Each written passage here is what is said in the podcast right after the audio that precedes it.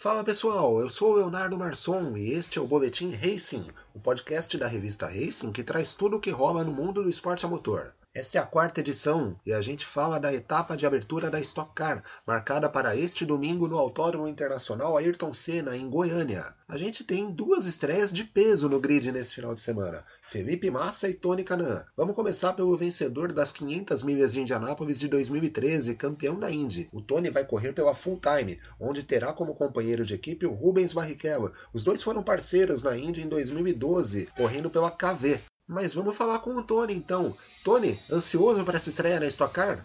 Eu acho que depois de muito tempo uh, e tantos anos de carreira, eu nunca tive tão ansioso para poder sentar num carro de corrida. E não só por ser a Stock Car, mas assim, tem a minha volta ao Brasil, que desde 2012, quando a gente correu de Índia aí, uh, lá no IMB, uh, eu não corro na frente do meu do público brasileiro. É um carro novo, uma pista de Goiânia que foi onde eu fiz a minha estreia na Fórmula Ford em, em monopostos em 1991, aí eu já estou entregando a minha idade. A expectativa é muito grande, super feliz de estar de volta, cara, correndo com amigos, outros amigos de infância, o Felipe, uh, Rubinho, e fora as outras férias, a Ricardinho está aí também. Vai ser. Eu estou super ansioso. Valeu, Tony. Que seja um bom campeonato para você. Agora, a gente tem também o Felipe Massa, que esteve nas últimas duas temporadas da Fórmula E e que tem um vice-campeonato mundial na Fórmula 1 lá em 2008.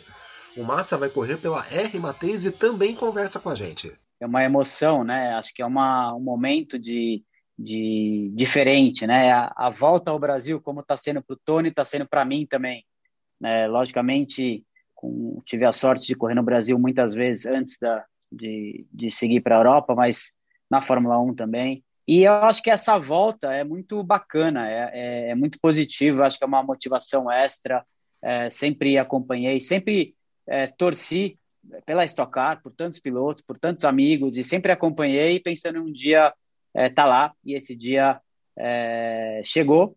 Pois é, Felipe, chegou o momento de voltar para o Brasil. Uma boa sorte na sua estreia como piloto em tempo integral da Stock Car. Mas o grid não tem só estreante, não. Uh, tem muita fera nele, como o Ricardo Maurício, o atual campeão da Stock Car, que também fala com a gente aqui no Boletim Racing. Uh, a gente teve ano passado 11 pilotos disputando o título até a última etapa, então ali podia qualquer um ganhar. Lógico que tinha 6, 7 pilotos com maior chance. Uh, a categoria como está, super competitiva. É, eu não vejo que eu seja um alvo. Acho que cada piloto acaba se cobrando muito mais do que o próprio patrocinador do que a própria equipe. Então, vou estar lá para fazer meu trabalho, continuar fazendo meu trabalho, tentar entender da melhor forma possível esse regulamento novo, uh, que tiveram algumas alterações.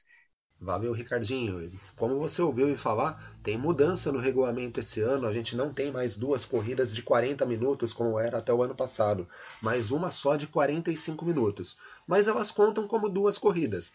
Essa prova de 45 minutos é separada em duas partes, uma com 25 minutos e a outra com 20, cada uma pagando ponto como se fosse uma corrida individual. A separação delas vai acontecer através de uma bandeira amarela.